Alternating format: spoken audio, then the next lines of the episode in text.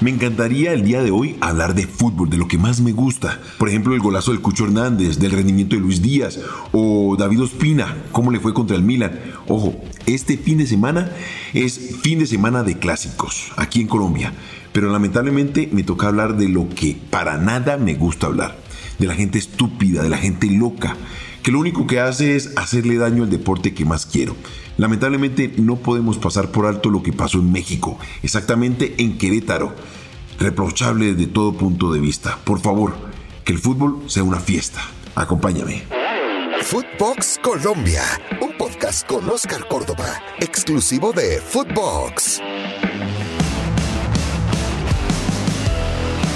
Quiero contarte que mi primer recuerdo del fútbol es en el Estadio Pascual Guerrero, el estadio de mi ciudad, de la ciudad de Cali. Eso fue más o menos entre los 7 o los 8 años. Era un partido donde mi papá me llevó un domingo, me acuerdo mucho porque estaba haciendo mucho calor y no podía faltar un cholado que es un refresco típico de mi ciudad. O también una mangaviche. ¡Wow! Espectacular. Ese partido fue exactamente Deportivo Cali Millonarios. Pues resulta ser que don Andrés Córdoba, mi papá, era hincha del equipo azul de la capital. Él siempre que tenía alguna oportunidad me hablaba del ballet azul, y en el arco estaba don Amadeo Carrizo. ¿Sabes quién es él? Pues te voy a contar. Es, fue y será uno de los mejores arqueros del fútbol argentino. Pues bien, ese primer contacto con el estadio me la pasé disfrutando de todo lo que rodeaba ese espectáculo, la serpentina, el público, la gente gritando, pero mi papá me llevó fue a, hacer, hacerme hincha de millonarios, pues resulta ser que en el arco del frente estaba don Pedro Antonio Sape, el arquero que yo tomé como referente y tratar de copiar sus movimientos y moverme dentro del terreno de juego, dentro del arco y hacer esas atajadas que me ponía a vibrar. Eso es lo que te quiero contar. Me enamoré del fútbol, de todo lo que rodeaba, pero también me rodeé y me enamoré del poder compartir con mi papá, con mi hermano, con mi hermana. Esa es la verdadera razón. Eso era lo que me permitía a mí tener esos 90 minutos mágicos de fútbol donde empezaron a, formarse esos sueños de ser el arquero de mi departamento, del Deportivo Cali y posteriormente de la Selección Colombia. Ahí es donde se empiezan a, a cocinar todos esos, esos sueños delicados y deliciosos, pero también el cariño de una familia que te rodea o de los amigos que están ahí al lado de la tribuna y que compartes con ellos alegrías o tristezas. Hoy lamentablemente queda asombrarnos. Asombrarnos de la estupidez de algunos cuantos, que hinchas del fútbol, hinchas de un equipo. Puedes creer esta estupidez, pero es que son pendejos, bendito sea mi Dios, donde lo único que hacen es mancillar el nombre de un deporte, un deporte tan hermoso como es el fútbol. Dice que defendiendo los colores de un departamento, de un país, de una ciudad, de una selección, por Dios. Ahora nos rasgamos las vestiduras y pedimos que las familias vuelvan a los estadios, que sea el lugar de encuentro para la sociedad y de la familia. Hoy estamos con muchos temores, vientos de guerra, que Rusia, que Ucrania, necesitamos estos espacios de verdad, no los podemos cerrar de esta manera. Es donde verdaderamente encontramos momentos de esparcimiento, de gozo, de alegría, de color, de pólvora. Por favor, no hagamos esto con un deporte tan bonito así como lo hacía yo con mi padre y posteriormente con amigos yendo a ver al Deportivo Cali a América. Luego, esos mismos escenarios, ¿sabes qué? Se convirtieron en mi casa, en mi oficina, donde mi familia iba a verme trabajar, a disfrutar de lo que más me gustaba hacer, que era jugar al fútbol. No te puedes imaginar cómo gocé. No le quitemos esa ilusión a los niños, a las niñas, de que algún día sean los deportistas y nuestros representantes en la selección Colombia de mayores. Quiero contarte una cosa tengo una hija que se dedica a jugar al fútbol profesional. Y por esos azares del destino, fui a visitarla a Querétaro, donde pasó toda esta tragedia. Y más, tuve la oportunidad de conocer la corregidora, su estadio espectacular, un pequeño azteca, dicen eso, ¿no? Increíble que esta tragedia se haya dado en esta ciudad tan bonita. Además, la siento como propia, me duele en el corazón. ¿Sabes por qué? Porque se juega el fútbol y además le están dando la oportunidad a Vanessa de soñar, de crecer, de crecer en su profesión. Lamento de corazón todo esto que están viviendo. ¿Sabes? Por esas coincidencias del trabajo, Vanessa tuvo que venirse a Colombia a grabar un comercial. Llegó el domingo y no pudo acompañar a sus amigas, a sus compañeras a ver el partido del de los hombres del equipo masculino contra el Atlas. Gracias a Dios Vanessa no fue, pero me asustó por todo lo que les tocó vivir a sus compañeras. Dios mío, ver en primera fila todo eso, pues ¿qué vamos a pensar nosotros? El que sí estuvo, ¿sabes quién fue? Es mi compañero Fernando Ceballos con Footbox. Él en su podcast nos contó todos los detalles de este momento tan infame. Eso es infame para el fútbol. Es un momento muy, muy difícil para todos.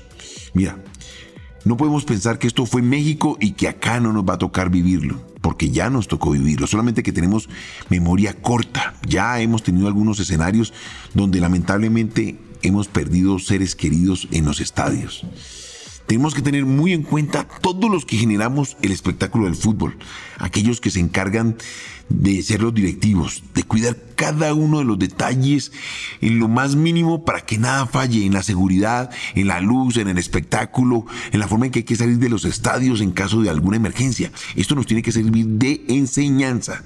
A nosotros, los que hablamos y opinamos de fútbol, tenemos mucha responsabilidad en cada una de las palabras, cómo tenemos que decirlas, medirnos. Con los jugadores, ojo, los jugadores también son importantes, no solamente jugando al fútbol, sino también en lo que le expresan a sus fanáticos con sus redes sociales y todo aquello que rodea este espectáculo tan hermoso. Y lo más importante, el hincha. El hincha tiene que ser consciente que al estadio se va a disfrutar de un espectáculo de una fiesta, de la pólvora, de las serpentinas, de los papelitos cuando sales a la cancha. Tenemos que revisar lo que está pasando. Que eso que pasó en Querétaro no vuelva a suceder, por favor. Tenemos que cuidar un espectáculo tan bonito como es el fútbol, tan sano como es el fútbol, que sigamos cultivando niños, que cautivemos a todos esos chicos, a esas chicas y que sean los deportistas del futuro. Es que no podemos alejarnos de esa realidad que pasen rico en los estadios, que se sientan seguros, no ver a mamás, padres, hijos corriendo descontroladamente por una cancha de fútbol tratando de estar seguros en algún espacio para que nada les pase. Qué locura, qué locura, Dios mío. Uno no sabe si llorar o reír de la desesperación de todo lo que nos tocó vivir en esas imágenes dantescas. Hombre, tú y yo tenemos que ser guardianes y cuidar de un espectáculo como el fútbol porque nos pertenece. Como te digo, lamentablemente no podemos ser ajenos a esto que está sucediendo. Y en este caso tengo que hacer un mea culpa. Porque en ocasiones recuerdo momentos de mi época de jugador que me parecían normales y las asumía como tal, pero que de verdad hoy son consideradas de peligro. Eso hay que tenerlo en cuenta. Y es que las situaciones del fútbol, el constante pedirle a los equipos que tienen que ganar a como sea, a toda costa, pues nos está llevando a degradar verdaderamente el espíritu del deporte, que es entretener y competir. Realmente soy un convencido que la única manera de encontrar un nuevo rumbo es con familias, con niños en las tribunas, empezar a generar esa nueva generación de hinchas de los equipos, que se olviden de esa época opaca, oscura de lo que son las barras bravas, que solamente nos están haciendo tanto daño. Cortar de raíz ese mal llamado barrismo o barras bravas que lamentablemente nos están consumiendo como un cáncer interno del fútbol. Es lamentable lo que está pasando. No nos olvidemos que el problema social que está viviendo Latinoamérica lo estamos llevando como un espejo a lo que pasa en los estadios y solamente pensando que no puede pasar nada dentro de los estadios es la única forma de generar un cambio, no, hay que hacerlo desde la parte social, generar mecanismos que nos ayuden a reconstruir ese tejido social, que nos permitan a las familias empoderarnos de cada una cada uno de los espacios donde podemos actuar, en los colegios, en los teatros, para ver música, para ver danza, el fútbol es una herramienta muy, muy importante para la sociedad y nos damos cuenta porque mueve las masas, porque la gente se identifica con esto. Es impresionante lo que genera el fútbol y eso hay que tratar de promoverlo con las nuevas generaciones. En la realidad, lamentablemente tenemos que empezar a revisar cuál es esa función y esa relación que existen entre los directivos y las mal llamadas barras, porque nos están haciendo mucho daño. Eso hay que cortarlo de tajo realmente. No podemos entregarnos a los violentos. Y entregarle los espacios sociales, públicos, porque son donde tenemos que, como te dije anteriormente, empezar a construir el futuro, lo que le permita a nuestras familias, a nuestra sociedad, crecer de forma digna. Por último, hay que estar presentes, muy, muy atentos, de que no se nos vuelva a, dar una situación como esta que pasó en Querétaro. Tenemos que apoyar desde la casa. Yo como padre, llevándole a la familia, a mi hijo, esa parte eh, intelectual, social y, y, sobre todo de comportamiento, porque es lo que al final del ejercicio ellos sienten como normal y lo reflejan en los diferentes escenarios de nuestros países. Hombre, esto es lo que pienso en este momento, es con lo que me identifico. Hago un llamado para que tú, que estás ahí escuchando este podcast, pues te empoderes de esta labor social y que nos permita crecer a esta disciplina tan hermosa como es el fútbol y a una sociedad que tanto lo necesita. Porque ve uno con envidia lo que pasa en el viejo continente. De pronto, no sé si nos están ocultando, pero a la distancia veo que se están respetando mejor los derechos de las personas y eso es lo que tenemos que llegar a nosotros a lograr como sociedad en Latinoamérica. Bueno, esto es mi forma de pensar ante una situación tan absurda como la que sucedió en México. Espero que se tomen correctivos, que nosotros acá en nuestro país y en nuestros diferentes países en Sudamérica entendamos cada una de nuestras problemáticas y tomemos correctivos a lo que está sucediendo para que en ningún momento nos llegue a suceder.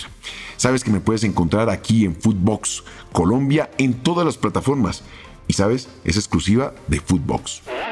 Esto fue Footbox Colombia con Oscar Córdoba, un podcast exclusivo de Footbox.